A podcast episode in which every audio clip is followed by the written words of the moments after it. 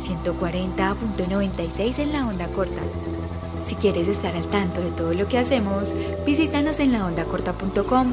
También puedes seguirnos en Facebook, Instagram y Twitter como arroba la onda corta y suscribirte a nuestros canales de Twitch y YouTube. Hola, ¿cómo están? Eh, estamos en otro episodio más de 140.96, el programa de videojuegos transmitido desde eh, la onda corta, el segundo piso de la tienda Surco Records. Eh, le doy la bienvenida hoy a Tico en el remoto. Hola Tico, ¿cómo estás? Hola José, ¿cómo van? Muy bien, muy bien. Y acá en la mesa me está acompañando Pedro Pablo. José Tico, todos los que nos ven, un saludo. Feliz de estar nuevamente en el mejor programa de videojuegos de la galaxia. Recuerden que eh, este podcast está en todas las eh, plataformas de, de, ¿cómo se llama eso? De streaming, de podcast. Y eh, además también estamos en YouTube y en la plataforma morada. Estaremos dentro de muy pronto otra vez. El, YouTube morado. El YouTube morado. Eh, nada, eh, empecemos. El, el, juego invitado de hoy es ICO. Y pues antes como de que empecemos a hablar de él, yo quiero leer un párrafo que escribí para una reseña que hicimos eh, para la página web de la onda corta. Ahí también estamos eh, publicando reseñas de juegos, de películas, de libros, así que también pueden seguirnos ahí en, la plataforma.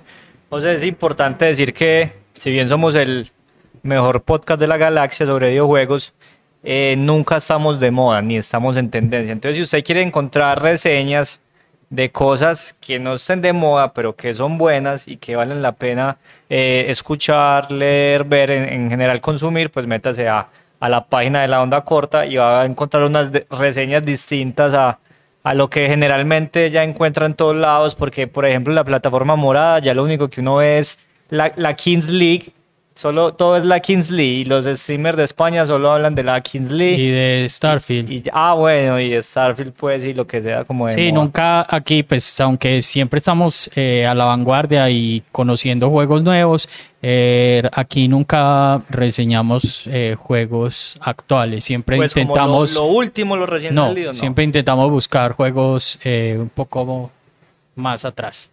Entonces dice así, no te enojes, es por el bien de la aldea. Esa es la premisa con la que iniciamos un juego en el que poco o nada sabemos del terrible destino que nos espera. Publicado originalmente en el 2001 para PS2 y con posteriores remasterizaciones que permitieron que otras generaciones pudieran disfrutar de este verdadero clásico, Ico cuenta la historia de un niño que, como muchos en su pueblo, fue rechazado por ser distinto. La historia de un niño estigmatizado por haber nacido con cuernos y llevado a una fortaleza para ser metido en una tumba vivo tal vez no sea la mejor forma de comenzar una aventura memorable. Sin embargo, Fumito Ueda, diseñador y director, logró que este, más allá de un juego de plataforma que se basa en la solución de puzzles espaciales con mecánicas novedosas para la época, radicara su verdadera importancia en la relación que se establece entre los dos personajes protagónicos, Iko y Yorda, y la forma en que se crea un lazo íntimo en el que poco a poco empiezas a ser cómplice. Eh, quería empezar con, con este párrafo porque eh, básicamente digamos que ese es el trasfondo de ICO. ICO está basado en, en las relaciones eh, humanas o en la empatía o en lo importante que puede llegar a ser otra persona para, para uno, más allá del juego en sí. Eh, sin embargo, pues antes de, empezar a discutir un poco sobre el juego, eh, yo sí quiero darle paso a Tico y a, Pedro para que me cuenten un poco eh, cómo les fue con el juego y, pues nada, ya que empecemos a hablar. Tico, ¿qué, te pareció Ico? ¿Ya lo habías jugado? Eh, ¿Te gusta? ¿No te gusta? Sí, no, me encanta Ico. digamos que lo vine a conocer mucho tiempo después de que salió. Que si no estoy mal, mientras estaba haciendo un curso de, pues, un diplomado de diseño de videojuegos en el año 2013. Y, y, pues nada, el juego es del 2001, entonces lo jugué muchísimo tiempo después, pero me enganchó de una. es increíble y de una me volví pues fan de Fumito. Eh, yo antes había jugado el Shadow of the Colossus, que es como el segundo juego de, él, eh, pues mucho antes de esto y no, pues no conocía la existencia de ICO hasta pues ese diplomado y también creo que fue gracias al libro de Mil un videojuegos que debes jugar antes de morir, que ahí aparece ICO como uno de los, de los juegos. Eh, me parece increíble porque ofrece como un, gameplay diferente, eh, sobre todo para la época. Eh, una época que estaba pues muy marcada como estigmatizando a los juegos, a los videojuegos como culpables eh, como de, actos violentos y todo ese tipo de cosas. Claro, en ese momento estaba, en ese momento estaba de moda Grand Theft Auto, era como su, era el boom de, de Grand Theft Auto en ese momento, ¿no? ¿De cuál José? del 3. El 3, era el 3. 3, ok. Sí. Sí, el 3 ahí fue que, y bueno, y no sé, pues había pasado el primero en 3D. lo de Columbine, lo de Columbine y todo esto, pues que innegablemente pues ponía los videojuegos como algo súper malo, súper mala influencia para, pues, para todo el mundo. Entonces, Fumito Eda, pues demostrando otro tipo de, acercamiento hacia, hacia los videojuegos, eh, lo cual me parece súper interesante, increíble, me parece muy bueno y me encanta. ¿Qué piensa Pedro? ¿Cómo le fue con el juego? Eh, bueno, yo es primer contacto que, que, tengo con Nico. Yo sabía la existencia del juego, pues alguna vez lo había visto por X o, Y motivo. Al igual que Tico, también jugué Shadow of the Colossus, pero nunca hasta, hasta esa oportunidad había, había tenido pues la, la suerte de, de enfrentarme a Ico y sin profundizar mucho, que lo haremos más adelante, pues a mí me, parece un buen juego y, me gusta. Sin embargo, estoy ahí como en como entre luces y sombras de que hay cosas que, que, igual se me hace difícil ignorar y que hace que de pronto no me termine gustando del todo. A pesar de que creo que hay que establecer muy bien la diferencia de cuando uno reconoce cuando algo es bueno y cuando algo te gusta. Me parece muy buen juego no, de pronto no me gusta tanto por algunos detalles, pero, pero igual pues lo, lo disfruté. Pero lo estás viendo desde qué lupa, pues es parecido a lo que nos pasó con GoldenEye, sí, que, lo estábamos viendo desde la lupa de actual y de cómo... Quizás sí, quizás sea, bueno, no, sí, no. Quizá sea, sea difícil abstenerme de, de, analizarlo y de jugarlo sin estar de pronto viciado como por, por las tendencias actuales y por los juegos actuales. Pero hay cosas dentro del propio juego que creo que son simplemente de diseño, que no tienen nada que ver con lo técnico, que de pronto a mí me parecieron innecesarias, pero yo creo que mejor las, las hablamos más adelante. Sin embargo, sin embargo, no es que no me, o sea, me gusta, pero no es ese videojuego que me, que me llena del todo. Pero igual, por ejemplo, creo que hoy, según me, me decía José antes de grabar, estoy más o menos cerca del final y pues igual lo quiero terminar, pues porque, pues porque igual el juego sí me anima, pues por lo menos es un juego muy corto a, ver qué, a ver qué va a pasar y, y, a, y a terminarlo.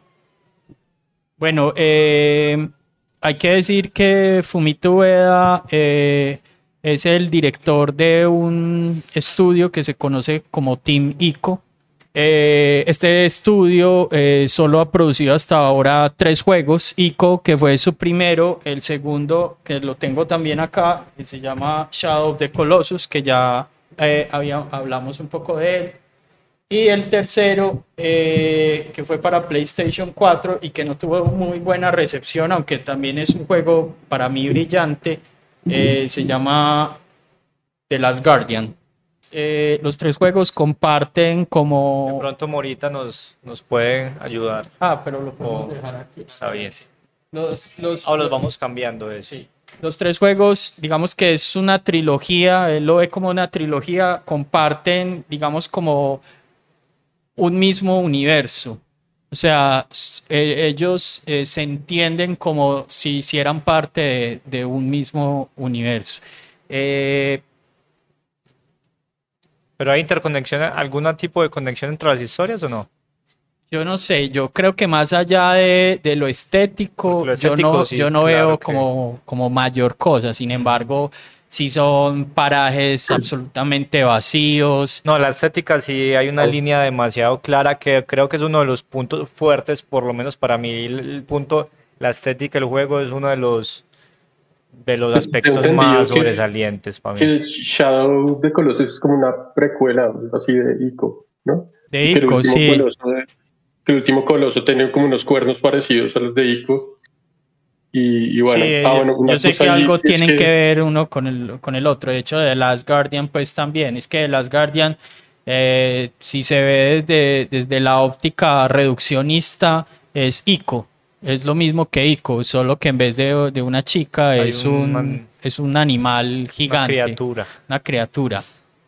O sea, yo, eh, pues nosotros estamos reseñando juegos de hace mucho tiempo, entonces yo creo que no hay problema en que obviamente hagamos spoilers si, si querés explicarnos un poco de la historia, de, de qué va, pues Pues yo ya, ya como digamos en la, la descripción hablé, pues en lo que leí hablé un poco de él. Eh, el juego es un niño, eh, trata de un niño que es rechazado en su aldea por tener cuernos eh, y no es el único que nació con cuernos. De hecho, cada niño que nace con cuernos se lleva a esa fortaleza, se meten dentro de una urna vivos y ahí se dejan hasta que se mueran.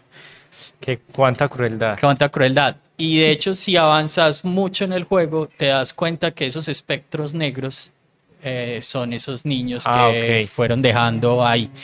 Em, pues ya me dice que no, no hay problema con hacer Yo no le veo pues problema al spoiler, el que se enoje por eso de spoiler, pues Eh, entonces, digamos que el juego eh, está enmarcado eh, dentro de algo que Fumito Ueda llama diseño sustractivo, que es con pocos elementos intentar contar una historia.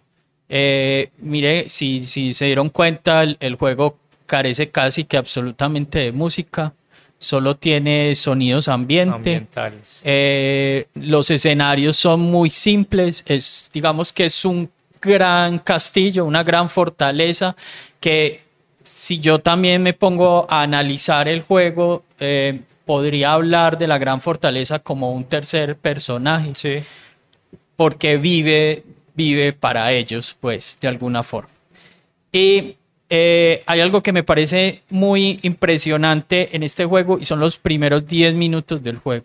Durante los 10 prim- primeros minutos del juego, el juego carece absolutamente de tutoriales.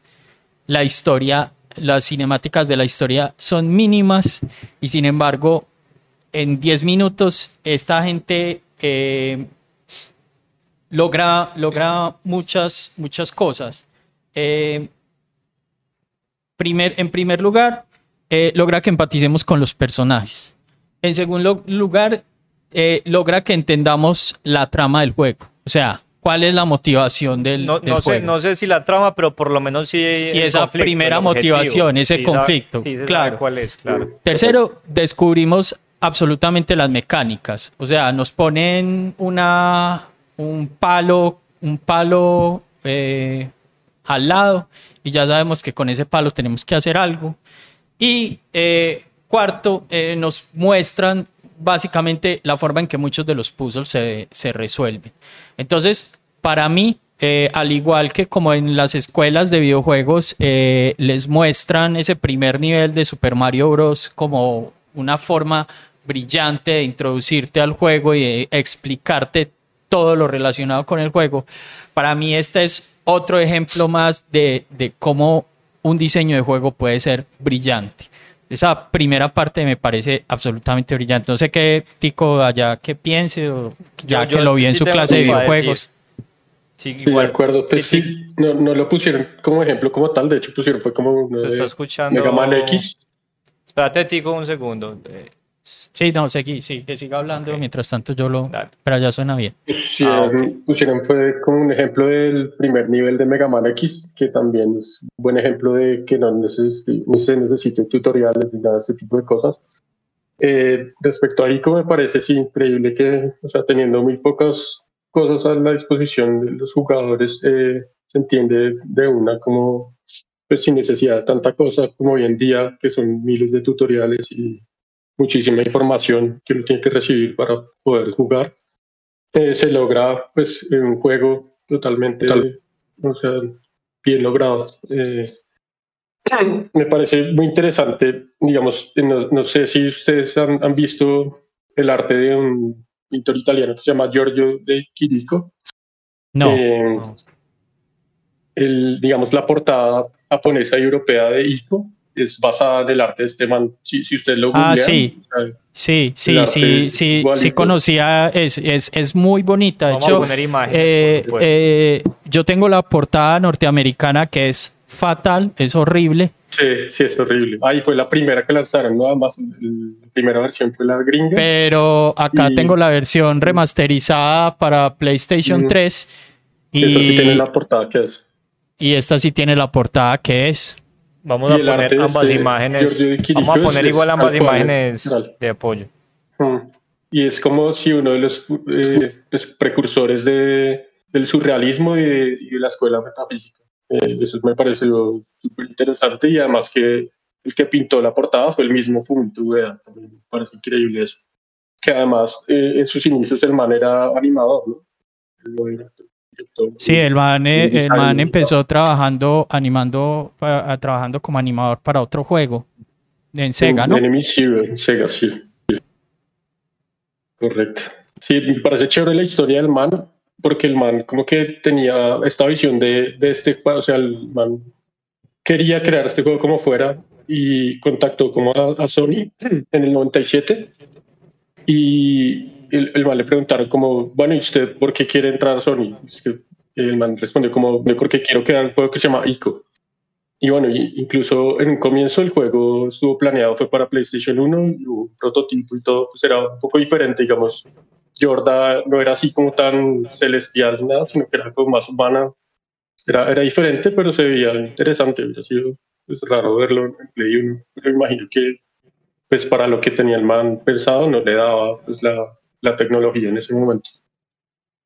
Sí, es, es, eh, es muy claro cómo, eh, digamos que la su primera o su motivación eh, ya era crear ese juego. O sea que era algo que él ya tenía pensado desde tiempo atrás y que ya tenía como muy claro, muy diseñado.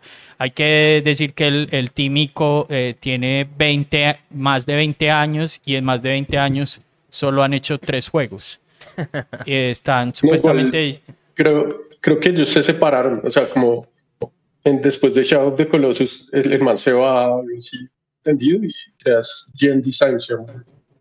Ah, ok o sea que de las Guardian, de las Guardian no hace parte de ese. Exacto, sí, sí, ya es de otra. Pero pues igual el man sigue ahí, pues, eh, casado con Sony. Ok. Eh, ¿Qué ibas a decir, Pedro? Bueno, yo lo que iba a decir es que, si bien estoy muy de acuerdo con lo que dice Tico sobre el tema de los tutoriales, eh, hay algo que a mí no me puede parecer más aburrido, aunque sé que a veces es necesario que tener que hacer dos horas de tutoriales antes de empezar a jugar. Y es algo que sucede mucho en los, los videojuegos actuales, sucede muchísimo, porque claro, hay juegos que están llenos de muchísimas mecánicas distintas. Y esos tipos de aproximamientos como ICO, como Shadow of the Colossus, me, desde o sea, simplemente vas desde el menú inicial al juego de una. Y lo que decía Yatico, aprendes, y José obviamente en su escrito, aprendes desde el principio, los primeros 10 minutos, te explican, el, tutorial es el juego en sí, es la, primer, la parte inicial del juego. Es un gran logro, me parece narrativamente muy acertado, pero a mí me parece, por ejemplo, que si bien en Shadow de Colossus se logra perfectamente, que ya es un, juego posterior, en Ico a mí me, me queda faltando un poquito, no me parece tan, tan claro. Y, y no sé si sea de pronto yo no me considero un mal jugador de videojuegos, pero a mí, pero a mí hubo cosas que me, costaron. Y creo que ICO es un juego muy para los amantes de los videojuegos. O sea, creo que es un juego algo de nicho, muy... O sea, ICO lo va a disfrutar el que de verdad le gusten mucho los videojuegos y se ponga en función de, bueno, yo voy a super, superar ciertas barreras, porque hay que decir que tiene cosas que no son, no son tan amigables y sobre todo para un jugador novato. Entonces, quiero ya ir a ejemplos concretos. Hay cosas que en mi cabeza, para resolver ciertos puzzles, yo decía, esto se tiene que hacer así, pero no me funcionaban. Y de pronto creo que era un tema más técnico, de controles. Y yo, hey, pero no sé cómo. Entonces, ¿qué me pasó? Que llegué a un punto de desespero, busqué en internet y la solución que yo había pensado si era simplemente por algún motivo no me estaba, no sé, o no estaba apretando el botón que no era, o no estaba posicionado exactamente donde era, pero no funcionaba. Ejemplo, hay una parte, la primera parte, en que tenés que darle la mano a la niña para ayudarla a subir. Yo digo, pues lo lógico es que acá yo la ayude, pero yo trataba de pedirle la mano y, y, no pasaba nada. Y es que tenía que estar en el borde, tenía que estar exactamente en el punto para que funcionara. Entonces creo que son cosas que, que bueno, de, si viene algún jugador de tanto insistir puede llegar, son difíciles. O sea, no es como tan obvio como, como para ciertas mí, cosas. Para mí es complicado eh, con respecto a eso de la solución de puzzles, eh, pero es algo visto desde la óptica actual es la cámara, esa cámara estática, otro- otro punto, estática desde, desde arriba es, es un poco difícil. eh, saber que no tenés esa maniobrabilidad de cámara como la tenés en los juegos actuales, en los que puedes mirar todo el entorno sin, sin, sin necesidad de moverte. eh, hace un poco complicado el juego, pero hay que entender que ese era un recurso que en esa época estaba muy de moda. Que muchos de los juegos que se jugaban en ese, ok. claro, todos los Resident Evil eran así. O sea, yo, yo no sé por qué esa decisión, pero hay que decir que la cámara es horrible. O sea, no es, no es maluquita, no es regular, es espantosa. Pero es que la cámara, espantosa. pero es eso, es Porque es que hay unos por eso ángulos hicieron, muy complicados. por eso hicieron remasters de los Resident Evil, porque la cámara era así y es horrible. Y Pero- seguramente el remaster de Silent Hill va a ser también sin esas, O sin sea, esas pero para cámaras. cuando salió este juego ya habían cámaras distintas, pues. No, no, no, no sé el porqué de, de esa cámara estática, pero si bien a Mario 64 se le critica la cámara, eh, pues por lo menos era una Creo- cámara que vos movías a tu antojo. Esta cámara es, aparte de que es estática, te da unos ángulos muy, muy complicados a veces. ¿Qué decías, Tico? Creo que debe ser alguna limitación técnica que había en ese momento, algo así, que, o sea, como que obligaba. Digamos, yo me acuerdo mucho de, del Metal Gear, los, el 2 y el 3, que también la cámara era así, parecía estática, no sé qué. Ya después cuando lo remasterizaron, así como dice José, ya se podía mover eso. Yo creo que era algo más técnico, tanto, no, sé, no estoy seguro, pero yo creería No. Alguna limitación. Muchachos, pero para ese año ya habían cámaras que se podían mover. Sí, pero no era, lo que quiero decir es que no era lo, la moda o no era lo, el recurso como que más se usaba, la- eso, la tendencia. Eh, ahora es casi que una obligación tener ese tipo de cámaras. O es 2D o es con ese tipo de cámaras. Sin embargo, eh, en esa época todavía no, es, no era muy claro eso y, y tal vez esa fue por, eh, por diseño, también fue la, la, la forma en que se escogió ese tipo de cámara. Yo digo que si en algún momento se llega a hacer una remasterización, pues no una remasterización porque ya se hizo, se hizo para Play 3, eh, pero si en algún momento se llega a hacer como una reversión de ICO, porque es muy factible que se pueda hacer una reversión de ICO, eh, seguramente la cámara va a ser completamente diferente. Pues ojalá, aunque, aunque veo difícil pues eh, que, que lo hagan. Por ahí, en- Pero por ahí en, en- en muchos, con respecto a algo que también que decías, eh, por ahí en muchas publicaciones eh, dicen que ICO es el MF Doom de los videojuegos, que es el juego, videojuego favorito de tu desarrollador favorito.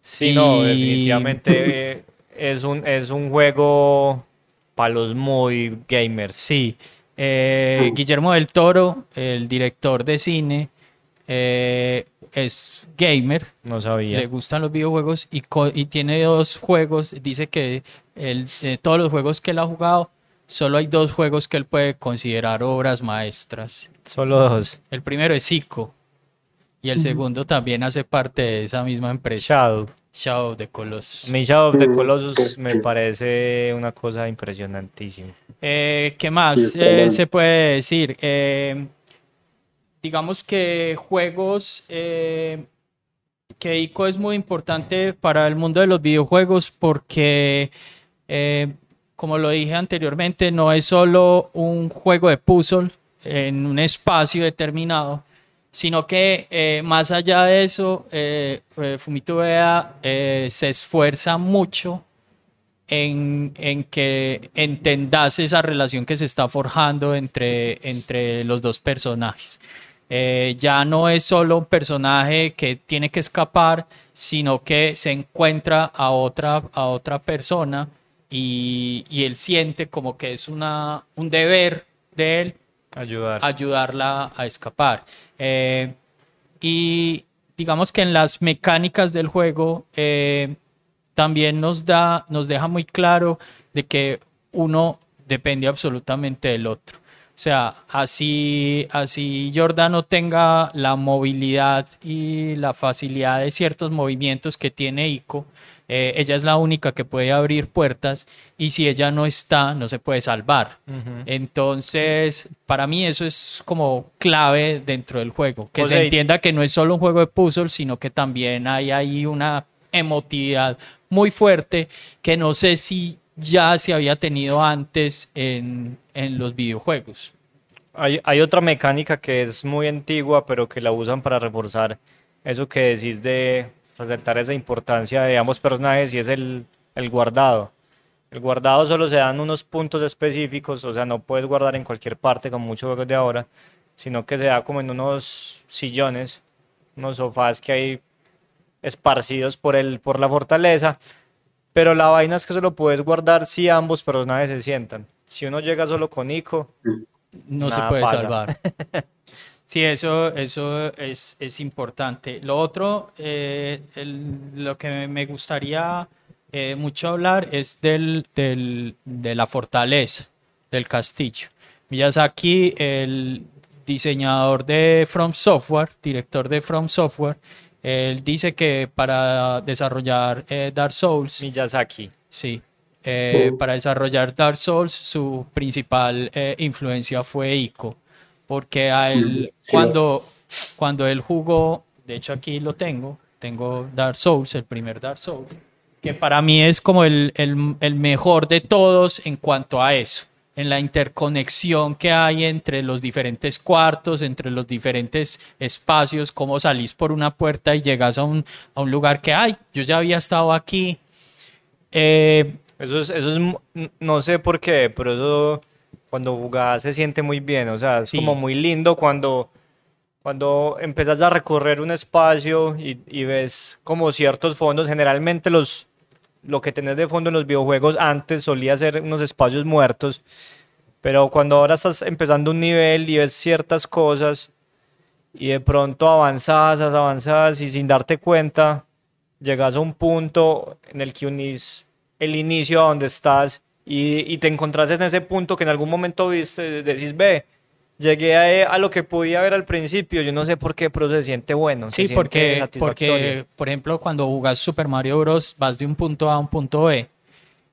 Eh, cuando jugás Metroid, te haces backtracking porque te toca hacer backtracking, porque te toca ir a espacios a recoger este ítem que antes no podía coger, pero ahora sí. Pero en estos casos estás resolviendo puzzles de un cuarto en otro y sin darte cuenta estás como dando vuelta en círculos En y círculos. volviste al punto inicial para terminar de hacer un puzzle que se hace por el otro lado. Eh, cuando Miyazaki jugó eh, Ico por primera vez, a él lo sorprendió mucho eso. Y él dijo, eh, cuando empezó a diseñar Dark Souls, él dijo, yo quiero que esa, los escenarios en Dark Souls sean así de vivos como lo fueron, en, como lo sentí en Ico. Yo quiero que esa primera fortaleza, no sé si la recuerdan, la primera fortaleza de Dark Souls, eh, sea así de, de, viva y es, y exacta, es exactamente así. Es un, para mí es esa, esa primer fortaleza de, de, Dark Souls, ¿cómo se llama eso? El Burgo de los No Muertos. No sé si me estoy equivocando. Bueno, no, sé. Eh, no lo recuerdo. Es una también una clase maestra de, de, un escenario, pues, porque... De nivel, de, de sí, de diseño un, de nivel. De un diseño de nivel, porque eh, porque es eso, porque habitas de verdad el espacio, no estás simplemente transitándolo como pasa en muchos juegos, sino que acá tenés que entenderlo y tenés que recordarlo. Y, cuando llegues a un punto decís, ah, claro, es que yo ya estuve aquí. Yo me acuerdo que si me iba por acá llegaba a tal parte y si me voy ahora, entonces por esto llega a tal parte. Ahorro tiempo y llego más directo y me ahorro enemigos y un montón de cosas. Entonces, digamos que eh, Ico sin, sin proponérselo de, o no sé si se lo propuso, pero pues digamos que sin proponérselo, eh, se volvió una influencia muy importante para muchos videojuegos. O sea, juegos como Rhyme, que es un juego español que salió hace un par de años, que es muy bonito, es como una especie de ICO, pero, pero un poco, pues mucho más moderno, o Journey, eh, no existirían. Journey no existirían si, si, si Ico no fuera hecho. De hecho, traje de Last of Us porque el director de Last of Us, que en este momento se me, olvida el nombre, eh, dijo que cuando estaba diseñando este, este juego, eh, él quería que la relación entre Joel y él fuera así de íntima como entre Ico y Jorda. Él puso a jugar a muchos eh, de su equipo, Ico, como para que entendieran lo que él quería y lo que estaba buscando. Y de hecho, pues digamos que esto también se volvió una, un referente en ese aspecto, porque eh, esa empatía que uno desarrolla por la chica es tal que cuando le empiezan a pasar cosas o uno la ve que está sufriendo o está pasando por alguna eh, está teniendo algún problema, uno se, de verdad se siente mal y, y, e intenta de todas las formas que no, les, no le pase lo que le está pasando. ¿Qué ibas a decir, Tico? Qué pena. Eh, no, nada, pues iba a decir, digamos, que me gustaría jugar la versión europea de ICO porque tiene como varias cosas diferentes. Incluso hay como un modo de dos jugadores que no sé, me parecería chévere como probar. Y sí, no, iba a decir eso. Bacán. Entonces, pues no sé, digamos que eh, más allá de un juego de plataforma, porque también tiene partes de plataformeras, un juego de puzzle en, espacios determinados. Eh, digamos que la gran importancia de Tico, es que Tico, de Ico, es que... Eso iba a pasar en algún momento, tranquilo. La gran importancia de Ico es que es esa emocionalidad que trae el juego en, sí, es esa carga empática que se, se, se, gana con los personajes. Y siento que, que, a los videojuegos, a muchos videojuegos eso les falta y que no es tan fácil de, de conseguir. José, yo eso que mencionas lo, lo, llegué a sentir, lo percibí y de hecho me gusta mucho, pero aparte de la relación que crean entre los dos personajes, me gusta como para esa época lograron desarrollarnos ese, ese personaje que, que responda, digamos, al desarrollo del juego. Pues ese personaje autónomo, que es el que vos no controlas, pero que igual se va relacionando con vos para poder pues resolver las cosas que necesitas. Entonces es muy, es muy increíble ver cómo, claro, cómo la chica le da la mano y sube, cómo ella te sigue, cómo sabe algunos momentos que tú no lo, pues no, no necesita de tu ayuda, sino que ella salta sola. En algunos, muchos momentos salta, pero igual la tenés que dar la mano para que no se caiga. Esas partes, a mí esas partes, esas partes son increíbles. Esas partes son como una cosa. Son muy increíbles, como. Como, Maika, si se cae, O sea, como que. Eh, esa sola mecánica de yo coger a alguien de la mano para guiarlo. Me y se siente, finalmente se siente muy, se siente muy viva, o sea, no se siente como, como esa inteligencia artificial ahí bella que uno siente en muchos juegos, que es como muy torpe, muy mala, sino que sí la sentís un personaje muy vivo. Ahora, ya que han hablado de todo lo bueno, yo lo único que digo, pues aparte de los detalles técnicos y, y, y mencionamos la cámara, pero eso no voy a dejar de decirlo, es que a mí esas sombras que lo persiguen a uno a mí me parecen innecesarias, la verdad. A mí me parece que, que sobran, porque aparte de todo, me parece que hace algunos puntos específicos hace el juego estresante. O sea, yo me sentía en esos, en unos Pero puntos no crees que esa sea específicos- la intención. Sí, probablemente, pero ahí no sé, me causó un estrés maluco porque yo, yo disfruto los juegos difíciles y soy feliz aprendiéndome mecánicas de jefes para matarlos. Pero es que acá, acá, acá era como un, me parecía como un estrés ahí gratuito porque pues yo tengo como un palo para espantarlos. Pero eso no es pelear, sino que es como machacar el cuadrado y se me vienen muchos y aparte cuando esas sombras le pegan a uno, ese muñeco se demora como cinco minutos para pararse. Así, güey. Entonces yo doy con Sí, ese sí, sí. desespero y aparte como los muñecos estos vuelan, se llevan a la niña volando, entonces uno tiene que subir unas Y escaleras. tiene porque- que llegar al, al- a donde la están Ah. llevando para poderla rescatar.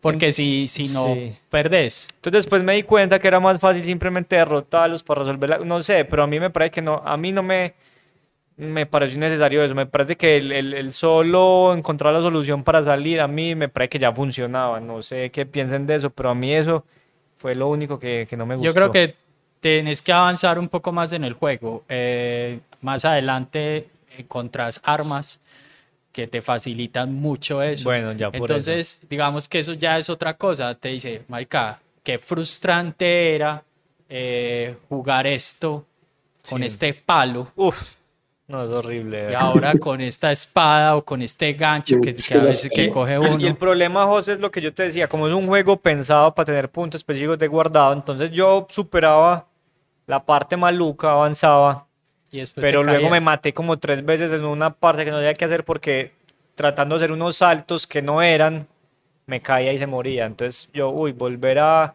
Eso es algo frustrante, volver a repetir algo que no te gusta es... Uf, duro. Sí, ah, para mí solo hay un punto negativo en el juego y que creo que en una próxima revisión se debería tener en cuenta y leyendo pues como Reddits y cosas, mucha gente está de acuerdo en eso.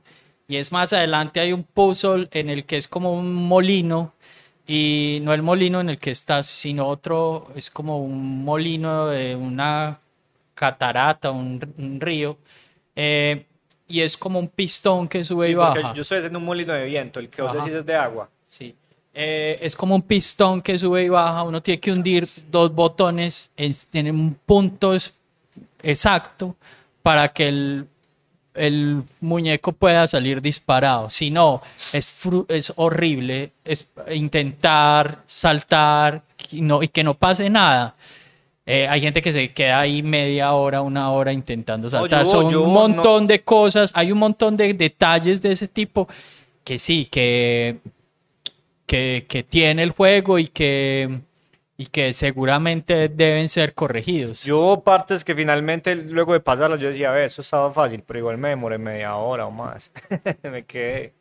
Entonces, eh, no sé, ¿qué, qué otra cosa eh, tenés para decir sobre el juego, Tico? O, o, o no sé, o si seguimos ya con diría- otra sección. Diría que, que este juego es uno de esos juegos, eh, así como Journey, así como pues, algunos otros, que se puede decir que es una obra de arte. O sea, pues, pues, yo la considero como tal. Y pues creo que para mucha gente es lo mismo, ¿no? Se volvió como un juego de culto. De pronto no tuvo como un éxito comercial, así, pues, no sé, como digamos un Grand Theft Auto 3 en esa época, o no sé, un Metal Gear Solid 2. Pero definitivamente es una obra de arte esta vaina y o sea, y lo que decía José ahorita, que, de pronto el Fumito Ueda no, no tuvo en cuenta, o sea, no pensó que iba a influenciar tanto, tantos juegos en el futuro, que me parece algo increíble. Eh, de hecho, cuando Fumito Ueda eh, empieza a crear Ico, él lo concibió originalmente como una especie de Prince Persia, Él quería eh, eso, como una solución de puzzles en unos, en, eh, como en pisos, edificios, y así como que lo empezó a concebir, ya después como que dijo, hey, si le meto este asunto como un poco más emocional, vamos a, a dónde llego. Eh, cuando se pensó en hacer esas eh, reversiones de Prince of Persia, que es una trilogía, que son las arenas del tiempo, las arenas olvidadas, Sí. y me falta el otro. Que son de Play 2, de hecho. Es- es- salió en Play 2, en Wii, y después los reeditaron Bueno, en Play bueno, son 3. de esa generación, Sí. pues. Eh, cuando estaban haciendo esas cosas, eh, es muy teso porque, digamos que Fumito Ueda se ve influenciado por Prince of Persia, después, pero después cuando fueron a hacer el otro Prince of Persia, se influenciaron por lo que había hecho Fumito Ueda. Así es que se avanza la humanidad, José, como nos aportamos para crecer. Eh, Pero entonces eso me parece como, wow, pues como qué teso, Sí, qué teso es, es eso. Y, y también me parece increíble que con un juego, pues porque es un juego sencillo, es un juego, digamos, muy simple, eh, se haya eh, evolucionado tanto en el mundo de los videojuegos. O sea, tantas cosas hayan salido después que, que hayan dicho, pues puta, yo hice este juego porque jugué este juego. Eso me parece, por eso quería pues de alguna forma traerlo a, a este programa, eh, que, pues, que los que no nos a- a- hubieran, los que no se hubieran acercado a él pues se acercaran, porque me parece que es como un, un punto, un hito dentro del mundo de los videojuegos que no se puede dejar pasar por alto bajo ninguna circunstancia. Bueno, yo voy a hacer el- la última cosa sobre ICO porque se nos está acabando el tiempo y hay que continuar. Y es que cada uno tiene sus, o sea, tiene muchas cosas positivas, pero no sé por qué a mí eh, esa trilogía de este man, a mí lo que más me gusta es la estética. No, es Me que es parece- impresionante. Me parece que tiene un. Tiene como un aire de misterio tan grande Y de y, nostalgia, Y, y Sí. sí, es una, es, es una estética que, que llega mucho, que me Y es parece muy que- que, lle- melancólico que llega todo. mucho. Y sí, que es, creo que esa es la palabra, es muy melancólico, te hace como. Te hace como estar una, una forma muy, todo, que sea muy sentimental todo, no sé, es una ensoñación muy rara, o sea, siempre hay como un halo de misterio en esa estética que te hace como imaginar y como querer preguntarte qué es lo que hay detrás de todo lo que te está pues como mostrando el videojuego. Y bueno, muchachos, como siempre, para acabar el tema del juego, ¿lo recomiendan o no lo recomiendan? Yo lo recomiendo absolutamente. Yo sea, también lo recomiendo.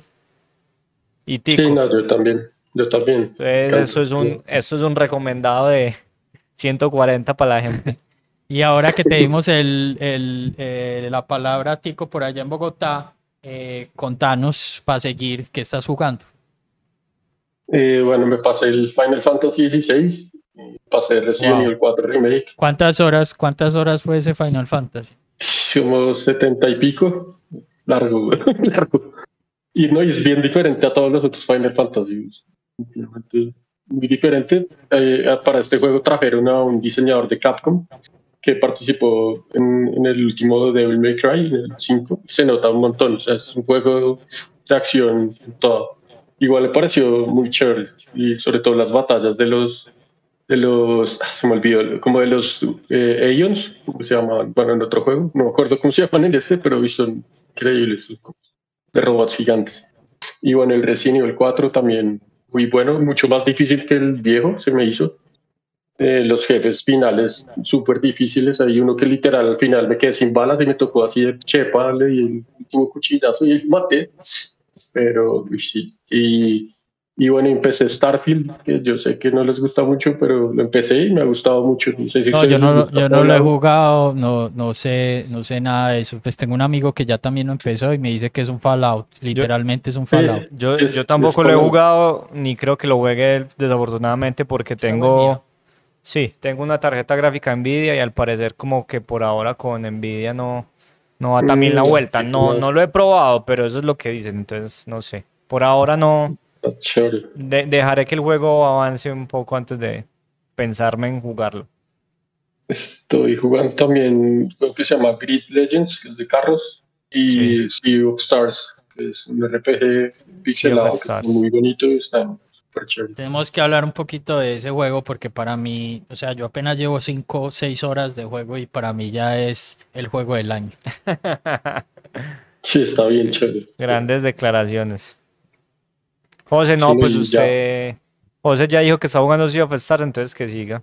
Eh, sí, estoy jugando Sea of Stars, llevo poco más de 5 horas, me está gustando mucho. Eh, debo decir que la primera hora eh, me aburre un poco, pero pues es algo que pasa en todos los JRPGs, que para, digamos, sumergirte dentro de su historia, te echan mucho lore, completamente lo contrario a, a Ico. A Ico.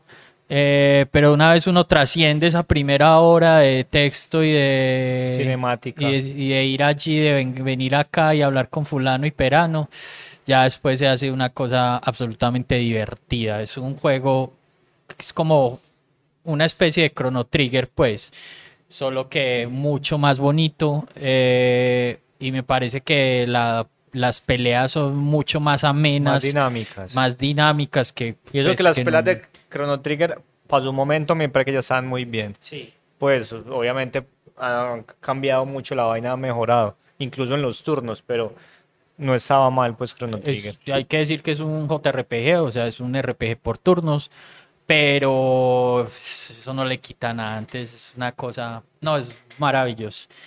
Eh, me terminé Uncharted 4, que también cabe decir que Uncharted eh, tuvo influencia de Echo lo dicen muchos. Eh, no me gusta, es que Uncharted 4, Uncharted 3, perdón.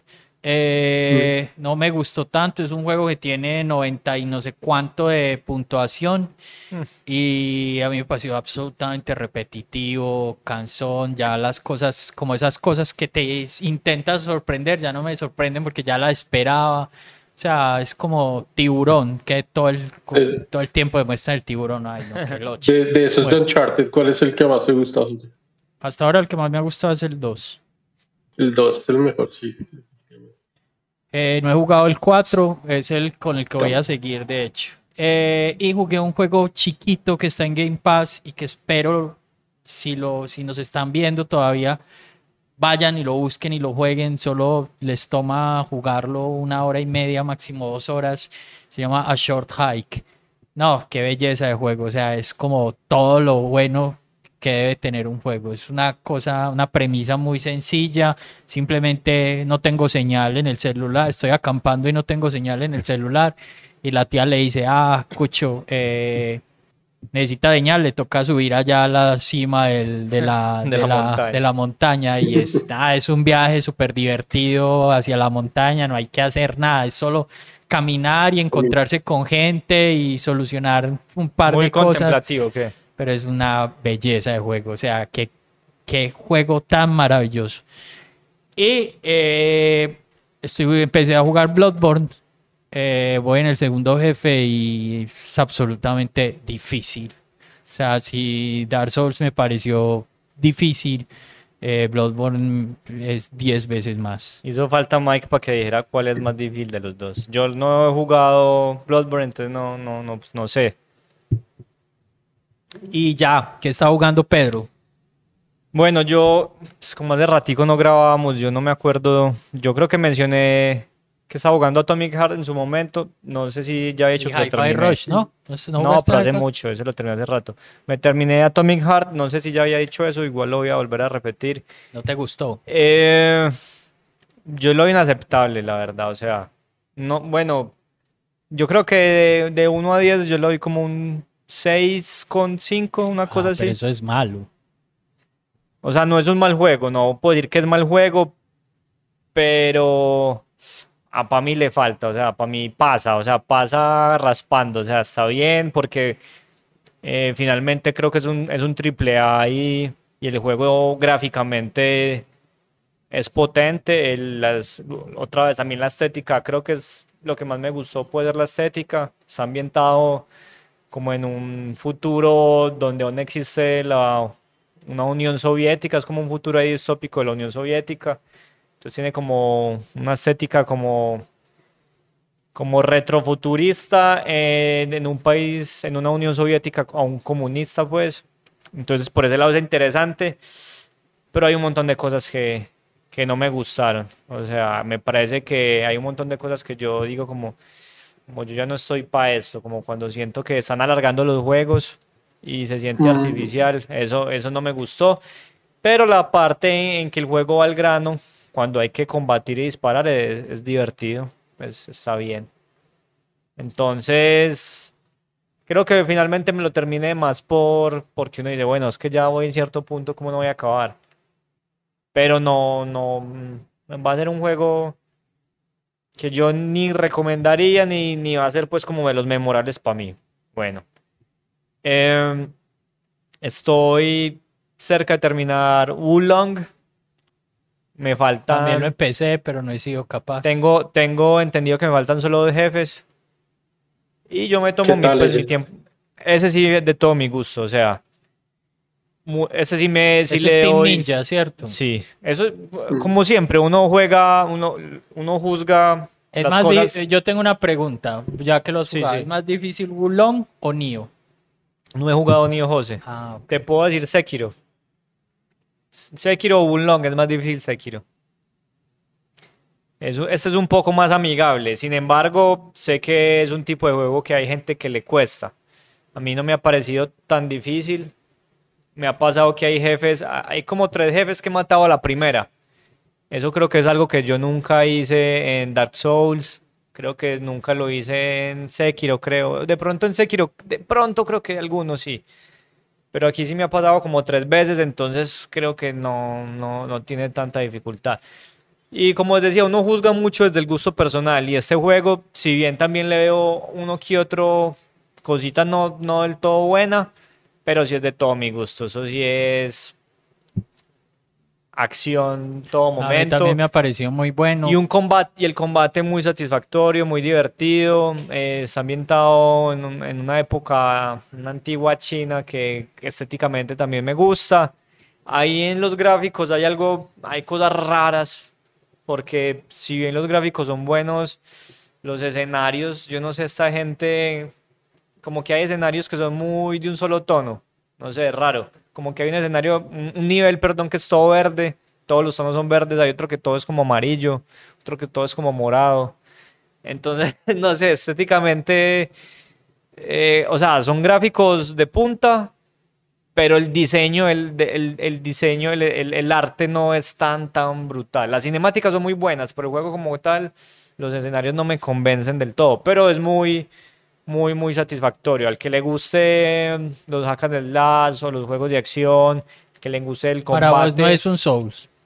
Sí es un Souls-like, pero porque tiene elementos, pero y- tiene interconectividad de los niveles, tiene ho- hogueras, entre comillas, tiene pérdida de almas. Es RPG. Pues sí tiene elementos, sí, tiene elementos de, de un Souls-like, pero un poco más light. Es, diga- es como una mezcla, es, es, es una mezcla entre... Para mí lo más parecido es un Sekiro. Es un Sekiro un, un poquito menos bueno. Eso es, eso es Wulong. Ok, ¿y qué más La estás verdad. jugando? Y bueno, y me estoy jugando un, el Super, también estoy que lo termino. El Super, el que nosotros conocemos como Super Mario World 2. Yoshi Island. No. El, el Mario 2 de Super, pues, que es, que es otro juego que en, en Occidente nos lo vendieron como Mario. Yoki, yo, Yoki, Yoki. Exactamente. Mm, Pero acá, acá se conoce como Mario 2, Sí. que uno puede escoger a la princesa. Super Mario sí, Bros. 2. Super Mario Bros. 2. Ese lo estoy jugando. A Muy bueno, raticos. es- muy divertido. A mí me gusta, sí, yo, es un juego del que se puede Es- hablar. es- me creo gusta. que Es raro, después de Mario 3 es mi Mario favorito. a mí me, ha- me ha Y gustado. eso pues me- me que gusta. Doki Doki Panic se llama. Se ve que se llama Doki Doki Panic, algo así. Eh, no, ese juego es maravilloso. Podríamos hablar algún día de ese juego, pero bueno, lo voy a dejar ahí. Y finalmente, lo último que estoy jugando, que ya viene con recomendación, justo esta semana 7 de septiembre, espero que este episodio no salga muy tarde. El, el pro, el, ya se me olvidó el nombre, el eFootball el eFootball de Konami se actualizó a su temporada 2024. Entonces ya es el eFootball 2024. Y en algún momento les dije, en el 2023, en algún momento que hablé en este mismo programa, les dije, en ese momento no vale la pena, no jueguen eso, porque no aguanta, la, la conexión está pésima. En ese momento acaba de salir eh, la versión 2024 y está chévere. O sea, cambiaron la jugabilidad, está un poco más ágil, hay como un poquito más como de gambeta de los jugadores, que antes era un poco más pesado el juego, ya está, se siente más suelto y la conectividad está mucho mejor. Entonces, el que quiera intentar es un buen momento para probar el eFootball porque está... Eso es muy cambiante. eso, es, eso está disponible para consolas. Sí, eso está también para consolas. Y es muy cambiante, entonces aprovechen mientras dura, porque no sabemos cuándo lo vuelven a actualizar y vuelve y se dañe la conexión. Eso es gratuito, ese juego es un free to play, hay que decir que es un free to play. Y es un free to play que empezó en el 2022 y creo que dos años después por fin están encontrando o llegando al punto que digan como como esto es lo pues que es que, hay que entender que cambiaron de motor, entonces les tocó casi que rehacer de cero el juego. Sí, o sea, yo ya lo había dicho acá, el, el paso del, del Pro Evolution Soccer 2021, que era un juego que salía anualmente, a la versión, al eFootball 2022, que fue la versión free to play, fue un cambio, fue una involución, fue un cambio muy fuerte en el que se involucionó pero ya dos años después, por fin Konami está dando pues como con, con la clave y está muy divertido. Y eso fue lo, lo, último que estoy jugando. Bueno, nada, entonces para terminar, eh, en este capítulo le toca a Pedro sugerir el juego. Así que Pedro, dinos qué juego. José, hemos estado con juegos todos muy buenos, todos de gran calidad, pero... ¿Te vas a sugerir uno malo? Ahora voy por uno malo. No, mentiras, no es uno malo, simplemente voy a que a pesar de que son juegos muy buenos, como por ejemplo lo fue Killer Instinct, como el Zico, ah, son juegos que, que requieren más del jugador y hoy voy a proponer algo mucho más tranqui, algo mucho más relajado como para que no tengamos que meterle tanto esfuerzo a la vaina, disfrutemos un poquito más y no lo pasemos porque este sí es un juego que yo sé que es fácil. Y mi recomendado para el próximo episodio es Félix the Cat de NES. Mm, Félix el Gato. Gran juego. Entonces, bueno, eh, es un juego ya también muy viejo, pero es muy fácil de conseguir, pues para, para el que no tenga emuladores, eh, para que no tenga la consola NES es muy fácil de conseguir en emuladores. Y bueno, ahí lo está y espero que, que lo disfruten para que hablemos de El Gato Félix en el próximo episodio de 140. Bueno, entonces nada, muchas gracias a los que llegaron hasta este punto. Eh, no, no sobra eh, recordarles que eh, se suscriban, le den clic a la campanita, y esas cosas. Eh, den like. comenten, porque es muy importante para la visibilidad del canal. también que nos sigan en las redes sociales y pues nada, nos vemos en una próxima emisión con Félix de Cat. Muchas gracias Tico allá en Bogotá. nos vemos. nos vemos Tico, gracias.